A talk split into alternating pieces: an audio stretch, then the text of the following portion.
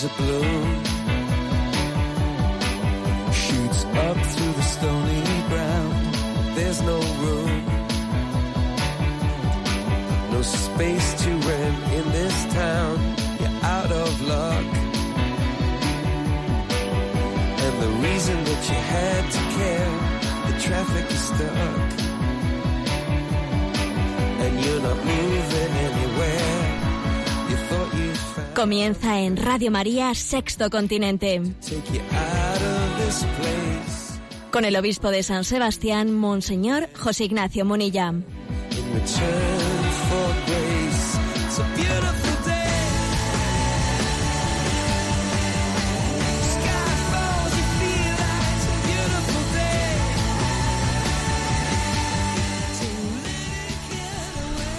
Un cordial saludo a todos los oyentes de Radio María. Un día más, con la gracia del Señor, nos disponemos a realizar este programa llamado Sexto Continente que lunes y viernes de 8 a 9 de la mañana realizamos aquí en esta radio que es nuestra familia, Radio María, que por cierto está en este mes de mayo, pues en su campaña, en una de sus dos campañas anuales, que suele ser la de Navidad y la de mayo, pues también buscando fondos para llevar adelante esta radio que se realiza entre todo el voluntariado.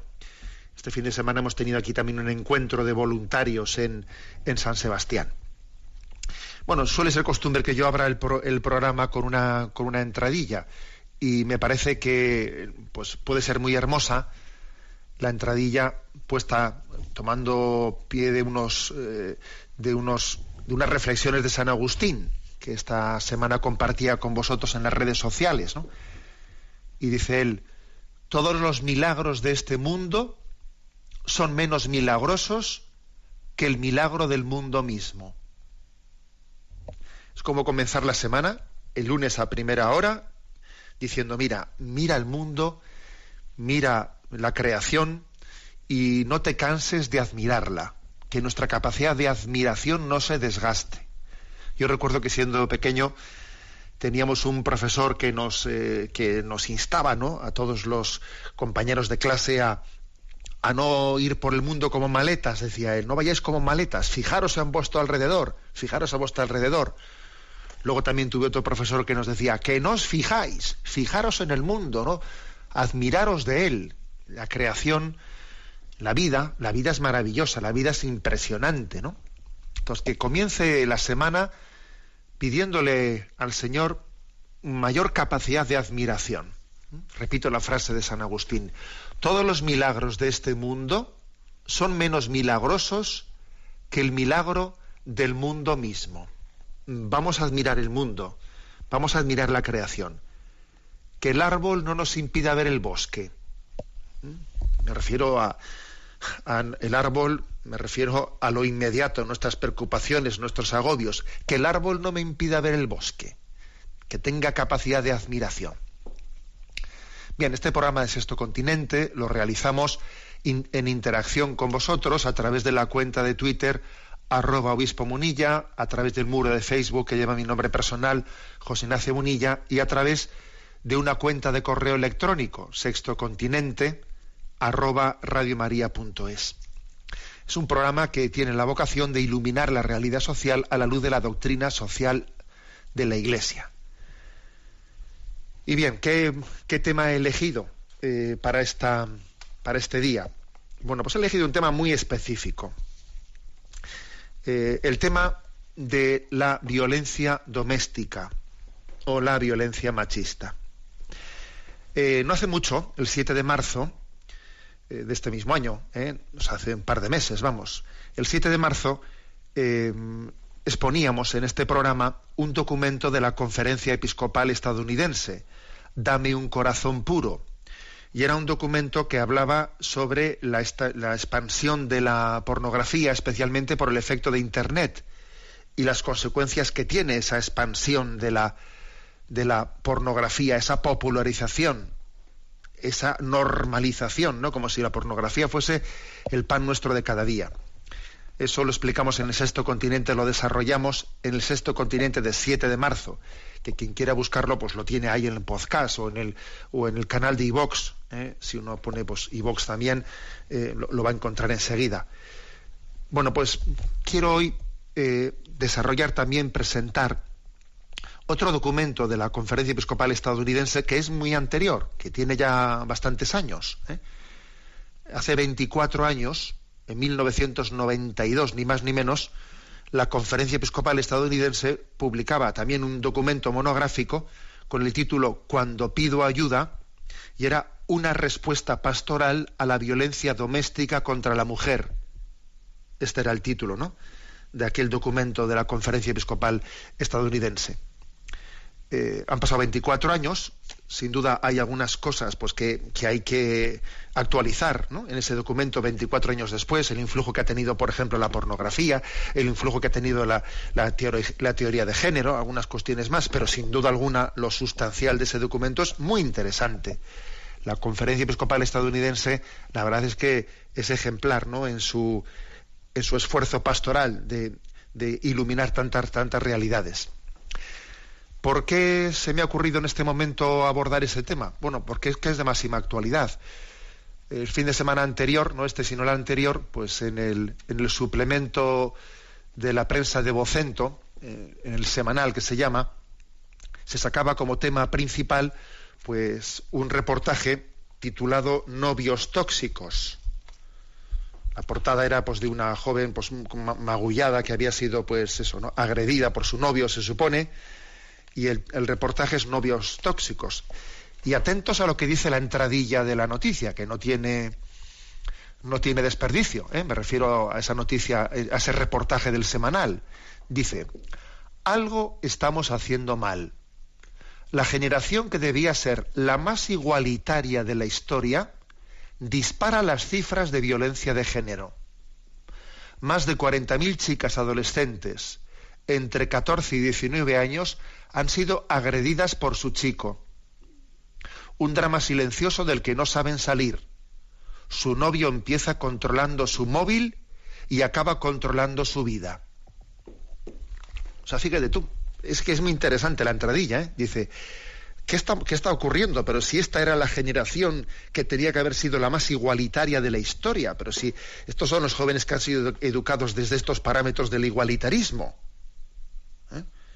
desde unos parámetros eh, feministas eh, en los que se supone que se había pues, educado de una manera en la que no cabía ningún tipo de... Entonces, ¿cómo, ha fallado esto? ¿Cómo resulta ahora que se habla de que se ha disparado exponencialmente en este momento, ¿no? Se ha disparado la violencia en, en, los adolescentes, en esas relaciones entre los 14 y 19 años, que esas chicas son agredidas por su, por su chico y, hay factores, pues factores nuevos, ¿no? Como la introducción de, la, tecnología ¿eh? en esta especie de control obsesivo. En este reportaje se habla de que hasta qué punto en este momento el control a través de los móviles de dónde está el otro, de que el otro me tiene que mandar, me tiene que mandar fotos continuamente, que le tengo que tener controlado, que, que le grabo un vídeo y ese, ese vídeo le amenazo en hacerlo público como me deje y también digamos la, tecnología utilizada obsesivamente está siendo sin duda alguna no pues una, una de las causas no de, del desquiciamiento no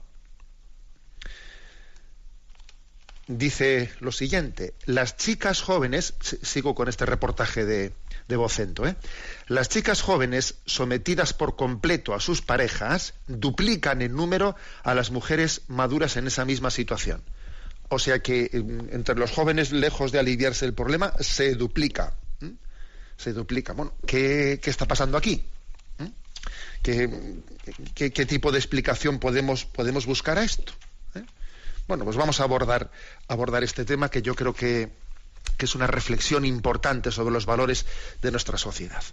Por ser un poco ordenados, voy a ir eh, exponiendo el texto del documento de la Conferencia Episcopal Estadounidense, que como digo, tiene como título Cuando pido ayuda, una respuesta pastoral a la violencia doméstica contra la mujer, ¿eh? de la Conferencia Episcopal Estadounidense. Bien, pues eh, es importante también ver cómo del corazón de los pastores, del corazón de los pastores de Estados Unidos, ha salido, pues, eh, ha brotado la necesidad de iluminar este aspecto y han querido pues mm, subrayar ¿no? que como toda violencia contra la mujer en el hogar o fuera del hogar, pues es absolutamente injustificado, ¿no? Y es un grave, es un grave pecado. Además dice de ser también muchas veces un crimen, pero, pero al margen de que sea o no sea crimen y que, eh, y que entre en unos parámetros legales, al margen de eso es un pecado. ¿eh? Bien sea la violencia de tipo físico, sexual, psicológico o verbal. ¿eh? Así lo, digamos, lo distingue. Físico, sexual, psicológico o verbal le llama a la conferencia, este documento de la conferencia le llama violencia doméstica. También podríamos llamarle pues violencia machista. La verdad es que en el lenguaje actual generalmente se le llama violencia de género.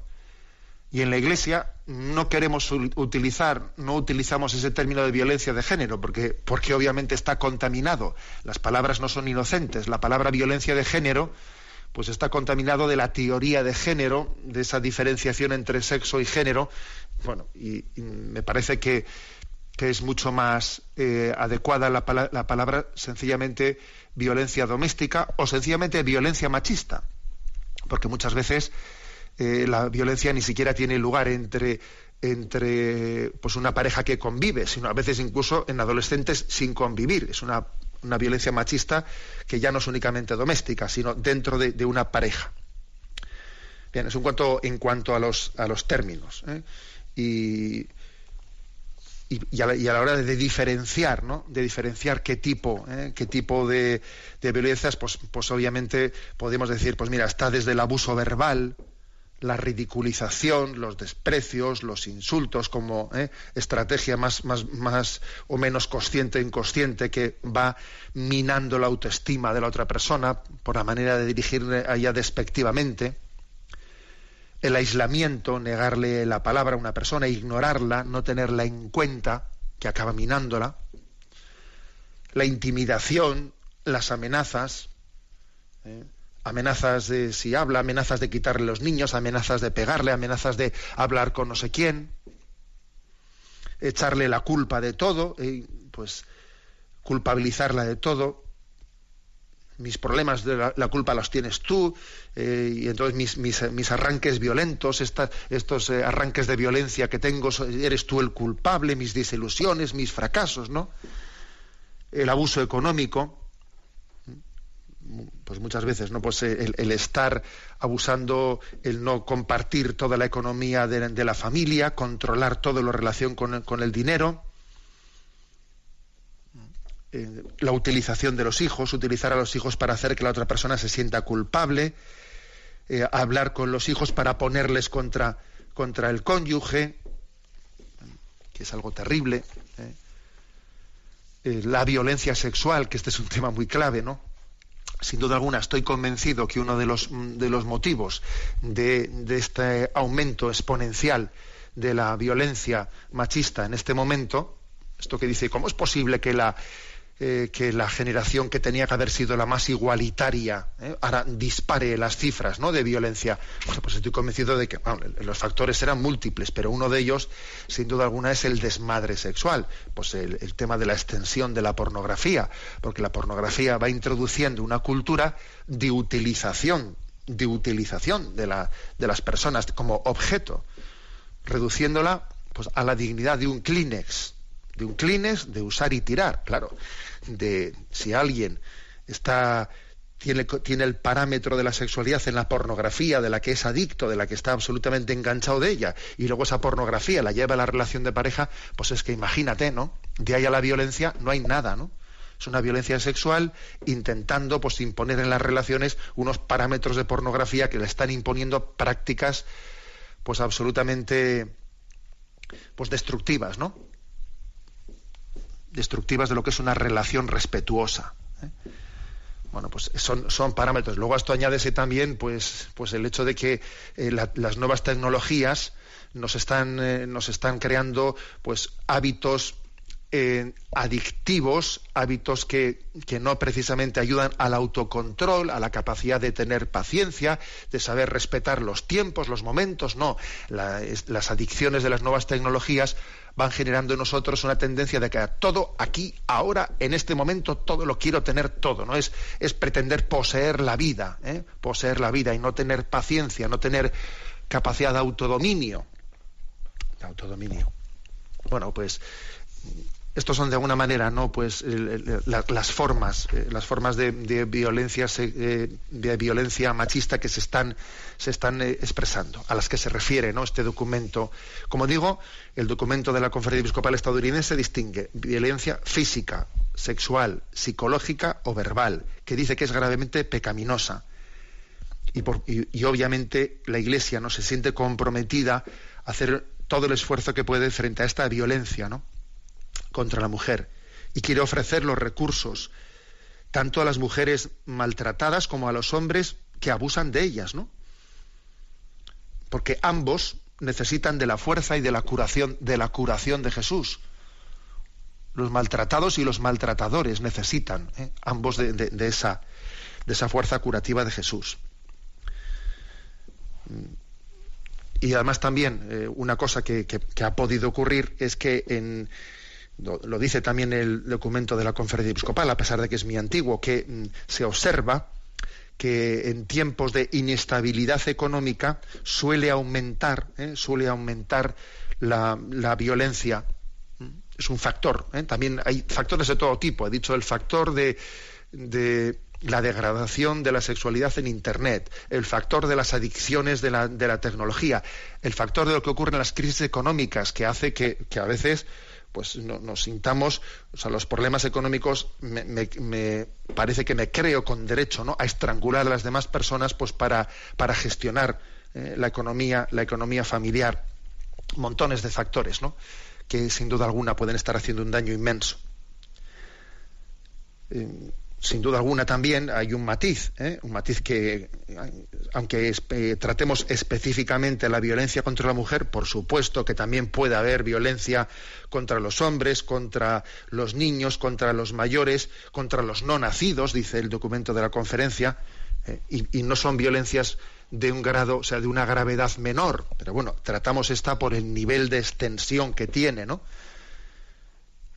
Y además porque es que cuando la violencia contra la mujer eh, pues no es suficientemente denunciada, se puede estar preparando el escenario de, mayores actos violentos. Eh, la violencia contra la mujer en el hogar, cuando es en el hogar, tiene serias repercusiones. Cuando la mujer es una madre y la violencia se lleva a cabo delante de los niños, se crean las condiciones en el ambiente para que se dé un ciclo de violencia que se transmite de generación en generación. Eso es terrible. Fijaros los datos que da este documento de la Conferencia Episcopal estadounidense. Eh, la violencia muchas veces en, en el seno del hogar es un comportamiento aprendido.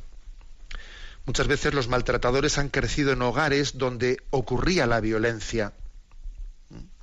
Y los niños que, que, se han aterrorizado viendo eso, sin embargo, han visto que esa violencia eh, verbal, física, lo que fuere, ¿no? Es una especie de forma de ser poderoso. O sea, esa violencia me hace poderoso, ¿no? Eh, y entonces, bueno, el niño que ha crecido en un hogar presenciando un abuso físico, dice, fijaros qué dato que es terrible, tiene más o menos ese niño, que ha crecido en un hogar, ¿no? siendo testigo de eso, tiene mil veces más de probabilidades de utilizar la violencia en su propia familia. Mil veces más. Y al mismo tiempo, otra estadística es que solamente el 25% de los hombres que han crecido en hogares en los que han visto el abuso, eh, eh, ellos son capaces de romper la cadena. O sea, el 25% de los que de los niños que en, en sus padres vieron esos abusos rompen la cadena, pero el 75% inevitablemente la, repiten, la prolongan, ¿no? Es, es lo que se llama aquí el, ciclo, el ciclo de la violencia, un ciclo terrible, ¿no? Con el cual mm, cuesta cortar. Bueno, pues este es el, ¿eh? este es el tema. ¿A quién se dirige este, este documento? Pues este documento se dirige dice primero a las pues a las mujeres que son víctimas de la violencia y que necesitan conocer el corazón maternal de la Iglesia. También se dirige especialmente a los sacerdotes y a todos los responsables de la pastoral de la Iglesia, pues porque estando en la primera línea de encuentro con las personas en sus sufrimientos es importante que seamos educados ¿no? en cómo en cómo abordarlo. Y también se dirige a los hombres maltratadores diciendo, mm, tú tienes un problema, tienes un problema y cuanto antes lo abordes, pues es mejor. O sea, es decir, pon, la verdad de tu vida encima de la mesa y no te ocultes, ¿no? Y también se dirige el documento a la sociedad, porque en el fondo la sociedad tiene que hacer una reflexión sobre los valores que, eh, que, estamos sembrando, ¿no? Que siembras vientos y recoges tempestades. Eh, por ejemplo, por ejemplo, pues en este documental, en este reportaje que os decía del semanal, ¿no? En ese reportaje, mm, pues algunos casos prácticos, ¿no? Que, ponía el reportaje de, esta violencia entre las parejas jóvenes entre 14 y 19 años, ¿no? Decía uno, ¿no? Tiene 14 años y ya ha denunciado a su expareja. La tenía controlada, sometida, pero, ello, pero ella no se atrevía a contrariarlo. El chico se oponía incluso a que fuera de excursión con el instituto un día la grabó con el móvil mientras tenían relaciones sexuales. Yo no quería que lo grabara, dice la chica, y a partir de ahí comenzó a chantajearla con enseñarlo a todo el mundo. Un día la forzó a practicar sexo y también lo filmó. Me encerró en la, azotea, etcétera, etcétera. Bueno, el reportaje este del semanal pone esto, pero parece que a nadie se le ocurre, se le ocurre hacer la siguiente reflexión. Y a la sociedad no hay que, no habría que decirle que precisamente el inicio de las relaciones sexuales en esas edades es un campo, un campo propicio para que este tipo de abusos tenga lugar. A ver, a nadie se le ocurre, se le ocurre esa reflexión. no nos damos cuenta de que si no existe una capacidad de relación en castidad en la adolescencia, será, será mucho más fácil reproducir una especie de modelos de, de, utilización de las personas, de utilizarnos, de poseerle el uno al otro. ¿Qué sentido tienen las relaciones sexuales en esas edades de adolescencia? No nos damos cuenta hasta qué, hasta qué punto será fácil de ahí derivar una lógica de la utilización entre unos y otros. Parece que no, vamos a ser capaces de extraer, de extraer la consecuencia de que en este tiempo de la adolescencia la sexualidad no es, no es donación, sino que es utilización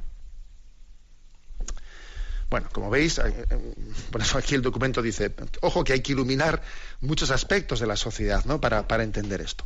Los datos que dan ¿no? sobre, sobre esta violencia en Estados Unidos son tremendos. ¿eh? Aquí se habla de entre 3 o 4 millones de mujeres maltratadas cada año en Estados Unidos y dice el dato de que el 37% de las pacientes que, en la ginecología de cualquier tipo de raza, clase, educación, etcétera, o sea, reportan que son abusadas físicamente. ¿eh? O sea, fijaros bien, 37%. bueno, eh, más del 50% de las mujeres asesinadas en Estados Unidos lo han sido por sus parejas o exparejas. Bueno, eh, en definitiva, que son unos datos, unos datos tremendos, ¿no? Es un problema de enormes dimensiones y es un, es un tema, obviamente, mm, que tiene que ser abordado desde parámetros morales, ¿eh? morales y espirituales también, por supuesto. ¿Qué es el abuso? El abuso es cualquier clase de comportamiento utilizado por una persona para controlar a otra a través del miedo o de la intimidación.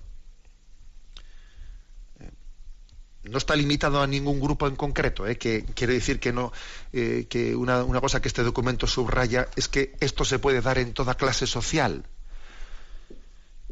y económica, incluso en cualquier tipo de tradición religiosa, que es verdad que algunas tradiciones pues parece que son, más proclives a ello, ¿no? Pero ojo, que, que nadie se libra de, de, este hecho, porque en el fondo, detrás de esta, de esta violencia, ¿Qué es lo que se esconde? Pues se esconde la animalidad, la, animalidad de un hombre no, suficientemente redimido. Pues ya sabemos que en el, que en el mundo animal, eh, pues eh, el macho eh, somete a la hembra, Muchas veces es así. En el mundo animal. Habrá excepciones, pero el mundo animal, el macho somete a la hembra. Su mayor fuerza, etcétera, etcétera, es la que se impone. ¿eh? Bueno, pues es que si nosotros vivimos en unos parámetros, parámetros de animalización, y no hemos y no hemos de alguna manera redimido ¿eh? redimido por Jesucristo no nos hemos dejado de redimir espiritualizar ¿no? en nuestra sexualidad pues es que repetiremos los parámetros animales los, repetiremos ¿no? Y además agravándolos tremendamente ¿no? por todas nuestras inmadureces ¿no? cosa que en el reino animal pues inmadureces no habrá por supuesto ¿no? bueno es lo que se esconde de alguna manera y además hay que decir que, existe la necesidad de poner esto encima de la mesa. ¿Por qué? Pues porque eso muchas veces se lleva, eh, se lleva en silencio y, a veces, incluso en ciertas culturas, pues puede parecer que yo tengo una prerrogativa, que mi esposa tiene que, eh, mi esposa o mi pareja em, tiene que someterse a una, eh, o sea, se invoca una autoridad o se, se, invoca unas costumbres sociales para justificar lo injustificable. ¿eh? Este es el parámetro de la presentación de este documento. Bueno, vamos a tener, como el domingo celebrábamos, pues el, bueno, ayer, ¿no? Celebrábamos la ascensión. Vamos a escuchar este canto, No os quedéis tristes. Eh, Jesús queda junto a nosotros. Jesús tiene esa capacidad de, de subir al cielo permaneciendo entre nosotros y al mismo tiempo llevándonos con Él. No os quedéis tristes. En la, en la memoria de la solemnidad de ayer, de la ascensión y en la preparación de Pentecostés que se acerca.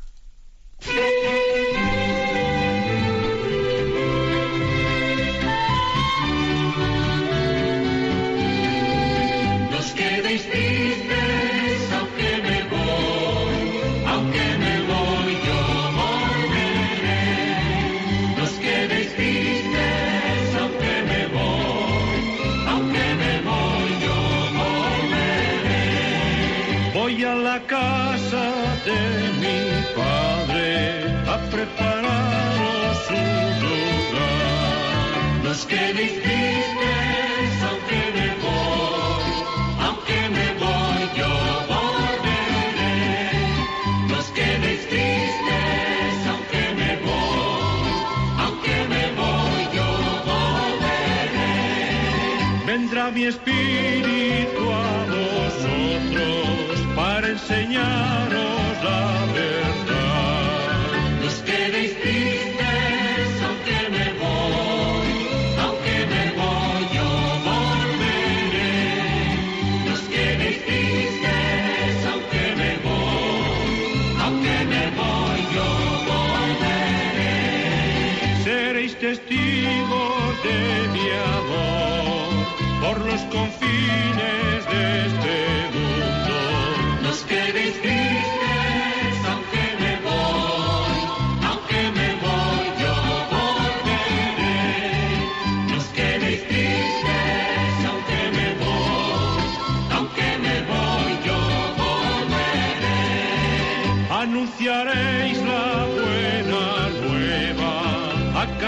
pueblo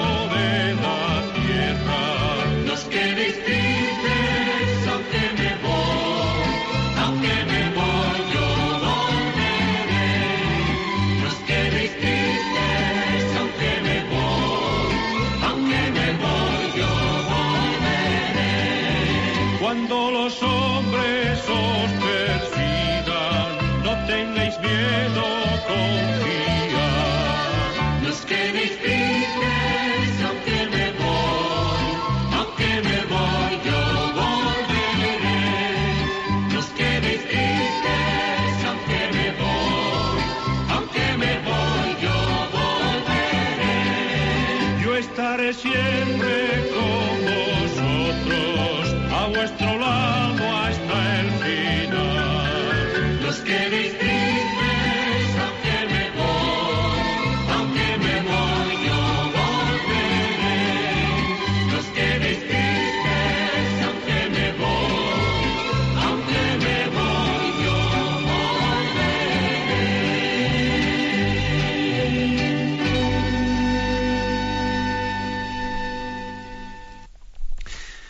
Jesús nos dice, yo estaré con vosotros todos los días hasta el fin del mundo, y Él quiere iluminar nuestro caminar.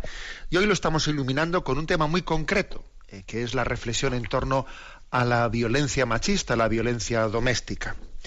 Bueno, dice este documento de la Conferencia Episcopal Estadounidense que estamos, que estamos comentando, que tiene el título Cuando pido ayuda. Una respuesta pastoral a la violencia doméstica contra la mujer dice el documento, ¿por qué los hombres eh, golpean? Bueno, golpean. ¿eh? os advierto que el documento tiene un lenguaje así latino. ¿eh? O sea, ¿por qué los hombres tienen esos comportamientos violentos? Dice, bueno, en, en, un pequeño porcentaje puede haber un desorden psicofísico, o sea, sencillamente una enfermedad, ¿no? Que puede desencadenar una conducta violenta y tendrá que ser tratada. Pero la mayoría de los casos es un tema cultural. Es un tema moral, que, que, uno pueda llegar hasta convencerse de que tiene cierto derecho de, de, actuar así. Y también creo que hay un factor clave y es que estamos en una, una sociedad saturada de violencia donde muchas veces se glorifica la violencia en los libros, en las películas, en la televisión, ¿no? A menudo la violencia es representada como eh, una manera de, de resolver, ¿no? Situaciones amenazadoras y los hombres con esa tendencia violenta también suelen tener perfiles de estilo eh, celoso, posesivo, irascible, que se enojan fácilmente. Y todo esto, obviamente, ya son mm, factores de riesgo. ¿eh? ser celoso, posesivo, por cierto, que en ese reportaje al que antes he hecho referencia, ¿no? Eh, el del semanal del domingo anterior, en, ese reportaje Novios Tóxicos. Eh, un subtítulo es Como mires a otro te mato. Como mires a otro te mato. También ya, a ver, una expresión que ya lo dice todo.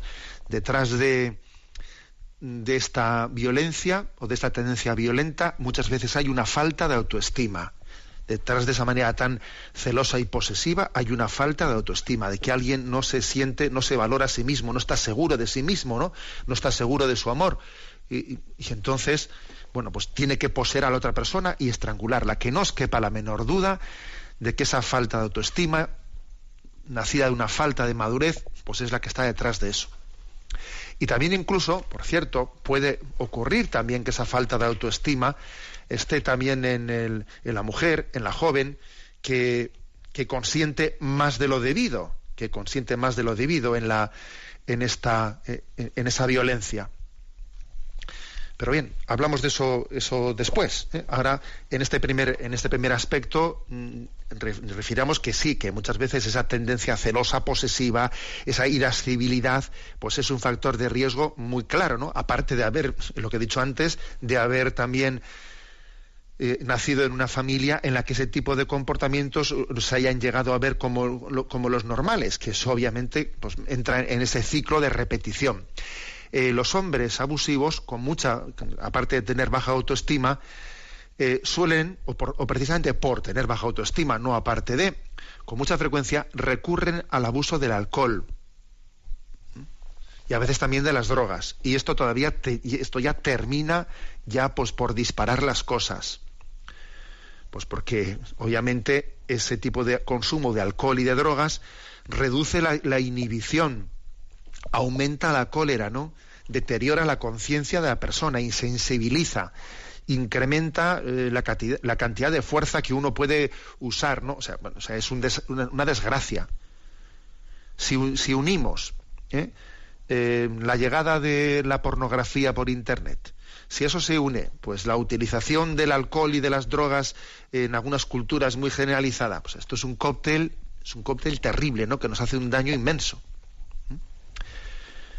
Bueno, y a esto añádese que en determinadas culturas, pues bueno, pues se ha, se ha mm, dado por bueno, se ha dado, se ha dado por bien visto eh, la imagen del hombre dominante que controla a la mujer, la imagen del hombre dominante. Pero que este factor, que, obviamente, ¿no? Este factor, eh, esto es lo que tiene, lo que tiene de verdad, ¿eh? cuando la, ideología de género habla del tema de la violencia machista, en lo que tiene de verdad la ideología de género es que ha habido pues unos, pues unos patronos en determinadas culturas, ¿no? En los que se ha abusado del, de, de, esa, de ese patriarcado, se ha abusado para tener una postura dominante violenta.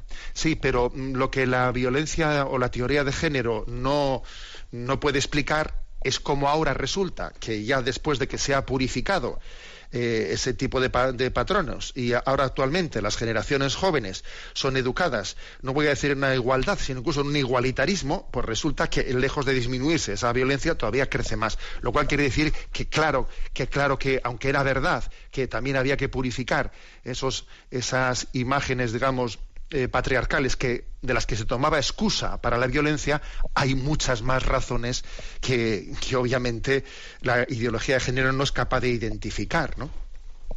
Pues, pues como todas, todas las que estamos señalando, ¿no?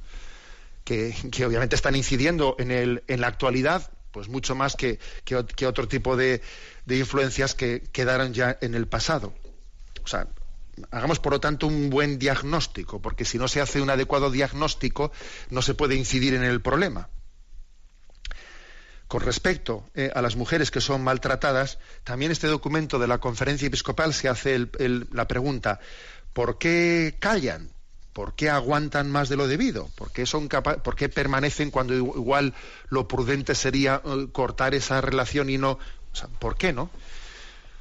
Bueno, pues dice el documento que cuando ocurre el primer acto de violencia, la mujer es probable que, que se quede como perpleja, ¿no? incrédula ante lo que ha ocurrido y que tienda pues a bueno, pues es a querer dar ¿no?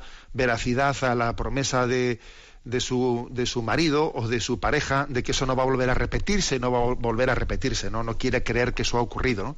Pero claro, pasa el tiempo y se repite el abuso y se llega y se corre el peligro de llegar a creer eh, pues en un, en un increscendo de la manipulación, que ella se, eh, sea culpable de tal cosa. ¿eh? Pues porque puede llegar a pensar, ¿qué, qué habré hecho yo mal?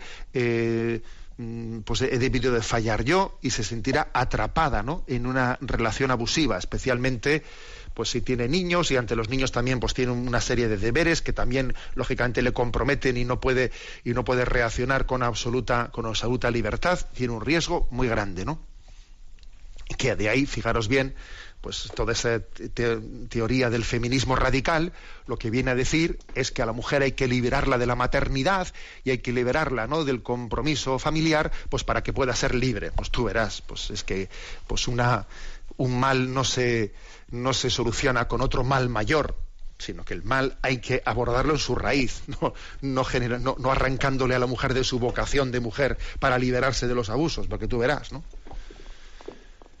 Bueno, pues, pues es cierto ¿no? que, también el aislamiento en el que muchas veces se puede encontrar la mujer es lo que explica cómo es posible que se aguante lo que no debería de aguantarse. ¿Mm? La clave eh, está en, pues, pues eso, que a veces la mujer se siente avergonzada, se siente fracasada y no, no, no, tiene el recurso de recurrir a donde debiera recurrir, ¿no? Que por cierto, pues este documento, si en algo insiste, es como la Iglesia debe de ser, ¿no? Pues en, su, en el encuentro con los sacerdotes, con los agentes de pastoral, con los catequistas, pues ser un lugar de encuentro, los centros de orientación familiar, por supuesto, en el que alguien pueda abrir su corazón y compartir sus dramas, ¿no? Existe el riesgo de que la mujer se vuelva pasiva, ansiosa y depresiva en esa, en esa situación. ¿eh? Y, y, ojalá la Iglesia no pueda presentarse como, como un instrumento de, de apertura del corazón, ¿no? Para, para salir y liberar de, ese drama. Bueno, pues, eh, ¿cuál es la clave? Pues primeramente, digamos que desde el punto de vista eclesial hay una clave teológica, ¿eh? Una clave teológica que tenemos que subrayar la importancia de, educarnos en la antropología teológica, de esa de Juan Pablo II, ¿no? Eh, la antropología teológica en la que se nos habla que tanto el hombre y la mujer somos creados a imagen y semejanza de Dios y que por lo tanto tenemos esa misma dignidad del respeto y la dignidad. Lo nuestro no es el igualitarismo, no, nosotros creemos en la igual dignidad y en la diferencia en que está que está querida por Dios, una diferencia que permite la comunión. Porque si no existe una diferencia, no, es posible una comunión. La comunión no se da entre el, igualitarismo. ¿eh? Donde hay igualitarismo, donde hay igualitarismo hay choque. porque dos iguales, uno le sobra al otro, tú me estorbas, y los dos somos absolutamente iguales, tú me tapas a mí o yo te tapo a ti. El, del igualitarismo se lleva al conflicto, de la comunión, o sea, de la, de la diferencia complementaria se lleva, se lleva a la comunión. ¿eh? Repito, ¿eh? del igualitarismo al conflicto, de la diferencia complementaria a la comunión. Y, hay que educar en esto. Aquí sí insiste mucho este documento con qué delicadeza trató Jesús a la mujer. Eh, el Evangelio nos recoge que siendo eh, la, cultura, la cultura judía de aquel tiempo de corte machista, porque lo era, pues Jesús trató a la mujer con, una, con un respeto y una dignidad que llamaba la atención, como hizo con aquella mujer sorprendida en adulterio, con la, con la hemorroísa, con aquella samaritana con la que Jesús se encontró en el pozo de Sicar. Los discípulos se extrañaban, ¿qué hace Jesús hablando con una mujer? porque no, porque para empezar además era samaritana y además era una mujer. ¿Qué hace Jesús hablando con una mujer? ¿Mm? O sea, hay que decir que Jesús nos enseña ¿no? un trato de delicadeza. Y que eso se tiene que traducir ¿no? en nuestro estilo, en nuestro estilo de, de encuentro, de encuentro. Y lo primero que dice este documento, o lo segundo, mejor dicho, es ojo con la manipulación de la Sagrada Escritura los obispos estadounidenses dicen, condenamos el uso de la Biblia para justificar el comportamiento abusivo, porque puestos ya, pues habrá quien diga, ¿no? Pues la Biblia dice que mi mujer tiene que ser sumisa a mí. Eh, bueno, una mujer abusada, pues, eh, pues puede malinterpretar la Sagrada Escritura diciendo, pues yo, la Biblia dice que tengo que aceptar el mal. Bueno, o sea, se puede hacer, ¿no? Una interpretación abusiva, desquiciada de la Sagrada Escritura y dice, el documento. Ojo con el uso eh, distorsionado y abusivo de la Sagrada Escritura.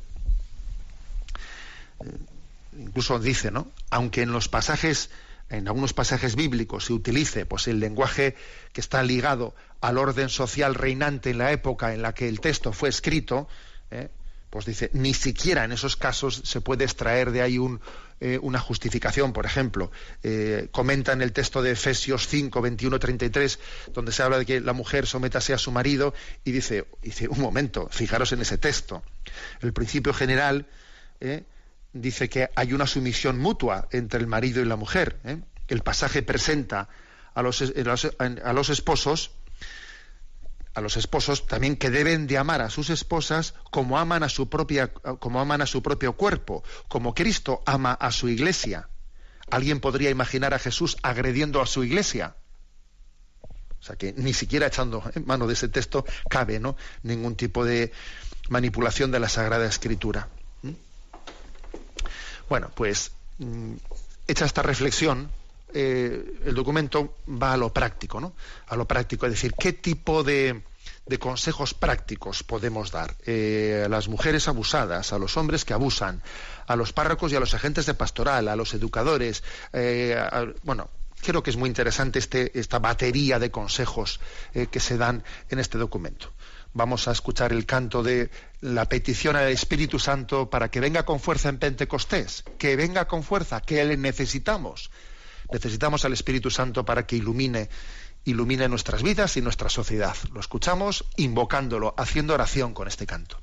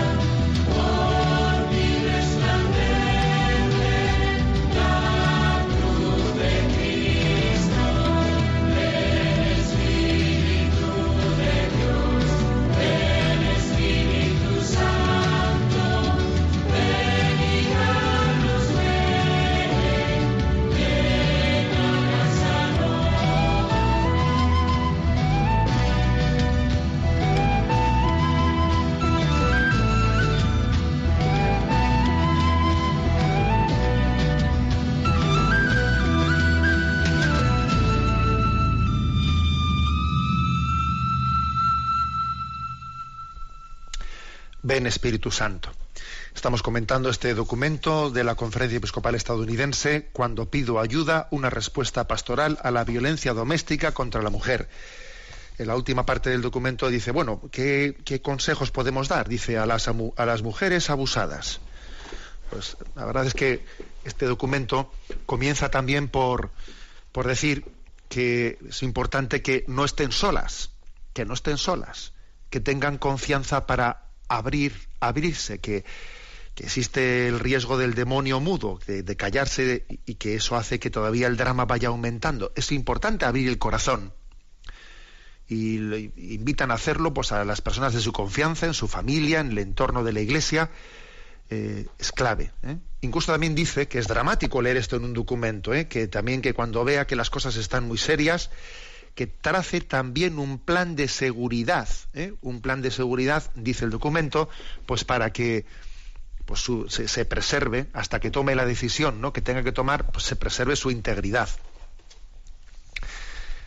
Eh, decir también que respecto a los hombres que a los hombres que abusan les pide que tengan el coraje de poner honestamente su problema ¿no? con quien pueda ayudarles o sea que, sean capaces de, compartirlo que tengan conciencia de que no tienen, tienen que agarrarse a ningún tipo de excusa, que no busquen excusas de ninguna manera, ¿no? Que es repugnante el estar intentando buscar alguna causa que pueda justificar, no hay nada que justifique tal cosa. ¿eh? Y, y ponerse ante la realidad de su problema. Y pedir ayuda. A las organizaciones, también pues en el seno de la Iglesia o en el entorno de la sociedad civil, donde pueda ser ayudado a los párrocos y a los ministros de a los, a los agentes de pastoral que pide el documento pues que se formen que nos formemos con respecto a este tema que nos formemos para poder saber ayudar ¿eh? para mantenerse en estado alerta y saber detectar los, eh, los casos de abuso que pueden estar ocurriendo que dediquemos tiempo a hablar con la gente aquí es muy importante tener tiempo para los encuentros personales la pérdida del sacramento de la confesión, de la celebración detenida, de la dirección espiritual, eh, de los despachos parroquiales, de- de- del tiempo de atención personal, eso, eso es una pérdida de la que tiene muchas consecuencias graves. ¿no? Dice también, en caso de duda, saber preguntar, delicadamente pero claramente, saber preguntar. ¿no? En las sesiones preparatorias para el matrimonio, hablar de este tema, de cómo, de cómo afrontarlo incluso porque están los dos escuchándolo al mismo tiempo y, que él y ella en un cursillo prematrimonial en el seno de la iglesia estén oyendo claramente de esta cuestión y cómo hay que abordarla y no hay que consentirla. Es muy importante que la pareja escuche eso al unísono en un cursillo. ¿eh? A los educadores eh, y catequistas, ¿eh? está también consejos de, de educar, obviamente, educar, para empezar en una, en una vivencia de la sexualidad en castidad, porque sin duda alguna eso va a ayudar mucho a que esto no, a esto no ocurra. ¿eh? En la vivencia de la, de la sexualidad en, en castidad, pues en el, en el noviazgo será una de las garantías máximas en el que uno no, no, no sea abusado. Cuando la iniciativa eh, pues de, esa, de, de esa vivencia en castidad la, lleva la pareja conjuntamente, pero además especialmente la chica, haci- haciéndose respetar y no permitiendo ser utilizada, bueno, ahí tiene una garantía, una garantía muy seria. No quiere decir que con eso se solucione todo, pero tiene ya una ventaja muy grande en no permitir ser usada y utilizada. Y por cierto, en este reportaje del semanal al que antes he hecho referencia, se entrevista a una socióloga que ha sido autora del estudio Voces tras los datos eh, sobre la violencia entre adolescentes. Y esta es- especialista Carmen Ruiz eh, Repullo Repullo ella dice una cosa muy interesante que hay que educar para que las chicas las niñas las adolescentes no vean al malote dice ella al malote al, o sea al, al líder eh, al malote como el chico atractivo porque a veces ocurre eso no que existe una tendencia a verle al, eh, pues eso, cuanto más, eh, cuanto más echado para adelante, cuanto tenga un liderazgo más atrevido, más agresivo, al- o sea, a veces el malote resulta atractivo. Y dice ella, hay que educar en que eso no sea así. O sea, los educadores tenemos que apreciar, aprender, o sea, tenemos que transmitir la importancia de valorar la humildad y no un parámetro de liderazgo de uno echado para adelante que es totalmente falso. O sea, aprender a educar el gusto, el gusto, no solamente me refiero a estético, sino también el gusto de qué valoramos de las personas. Es un drama que resulten más atractivos los que son más agresivos. Eso es un drama. ¿eh? Aprender a educar el gusto, también dice ella, ¿no? Bueno, pues a los educadores, a los catequistas, ¿no? Dice a los comités de liturgia, porque es que esto de Estados Unidos es para, hay para todo. Aquí dice que se enseñe claramente hablando del pecado. El pecado, eh, o sea, que, se escuche el término pecado, ¿no? Referido a la, a la relación violenta entre el hombre y la mujer. El pecado, sí, sí, es pecado, es una, es algo que animaliza al hombre, que va en contra de esa dignidad de ser imagen y semejanza de Dios. ¿eh? Y luego finalmente ¿no? Mm, a las asociaciones, eh, que hay tantas asociaciones en la vida de la Iglesia organizadas de, encuentro entre las mujeres, pues pide que, exista el encuentro mutuo, la ayuda mutua, el que las mujeres, pues dentro, en el seno de la Iglesia, tenga, sea también capaz de ayudar, ¿no? porque nadie como la mujer para ayudar a la mujer en este tipo de situaciones. Las mujeres que han pasado por estas situaciones pueden constituirse ¿no? en un elemento clave y principal de poder, ¿eh? pues para poder aliviar a quien está pasando por el mismo término. Desde luego, la solución no será nunca que, la mujer caiga en las garras de la teoría de género, porque eso todavía será intentar eh, solventar un problema con, un, con algo superior, ¿no? Y un problema con otro problema no se, no se soluciona. Decir que una mujer tiene que renunciar a lo que es más específico de ella misma, que es su vocación de maternidad y de esponsalidad, pues para así liberarse, madre mía, si eso es la liberación, eso es todavía resolver un mal con otro mal superior. O sea, es muy importante, por lo tanto, que la mujer que ha sido abusada pues se encuentre en un espacio en el que ideológicamente todavía no se le envenene más, sino que se le permita de una manera equilibrada y madura, ¿no? responder a ese tipo de parámetros de, violencia, de violencia machista. Bueno, y concluye, concluye este, este documento con una oración. ¿Sabéis qué oración hace? Recurre al Salmo 31. Dios refugio seguro. Es curioso, ¿eh? recurre a este salmo y dice, Piedad, Señor, que estoy en peligro se consumen de dolor mis ojos, mi garganta y mis entrañas. Mi vida se gasta en el dolor, mis años en los gemidos. ¿eh? Fijaros que es un salmo que se ha puesto en labios de una mujer maltratada, ¿no? Mi vida se, se gasta en el dolor, mis años en los gemidos, mi vigor decae con las penas, mis huesos se consumen. Soy la burla de todos mis enemigos, la irrisión de mis vecinos el espanto de mis conocidos, me ven por la calle y escapan de mí. Me han olvidado como a un muerto, me han desechado como a un cacharro inútil. Oigo el cuchicheo de la gente y todo me da miedo. Se conjuran contra mí y traman quitarme la vida. Pero yo confío en ti, Señor. Te digo, tú eres mi Dios. En tus manos están mis azares líbrame de mis enemigos que me persiguen, haz brillar tu rostro sobre tu sierva, sálvame por tu misericordia. Bueno, un salmo precioso puesto en labios de una mujer maltratada. Bueno, me despido eh, animándoos a todos a participar en la campaña de Radio María. Eh, que sepáis que ahora, a partir de las, de las 9 de la mañana, pues van a estar abiertas eh, pues hay un montón de voluntarios que van a estar atendiendo el teléfono 902 500 518 902 500 518 lo van a atender un grupo de voluntarios pues para, eh, para, para, explicar y, dar pautas de, qué manera se puede participar en esta campaña de recogida de fondos de Radio María en el mes de mayo, eh, con Flores a María.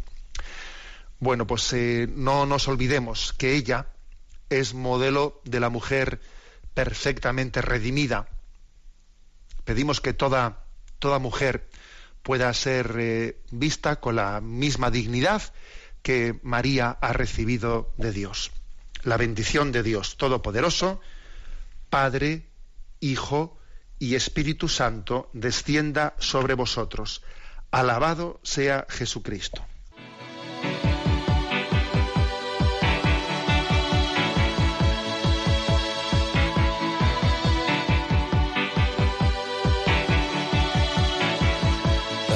Is a balloon, shoots up through the stony ground. There's no room, no space to rent in this town. You're out of luck, and the reason that you had to care, the traffic is stuck, and you're not moving anywhere. Han escuchado en Radio María Sexto Continente, un programa dirigido por el obispo de San Sebastián, Monseñor José Ignacio Monilla.